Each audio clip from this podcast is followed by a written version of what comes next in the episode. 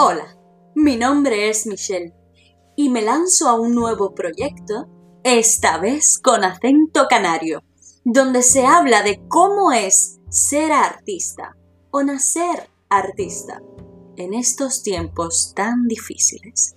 Si te interesa este tema, si te afecta esta situación, quédate. Aquí estaremos hablando canariamente.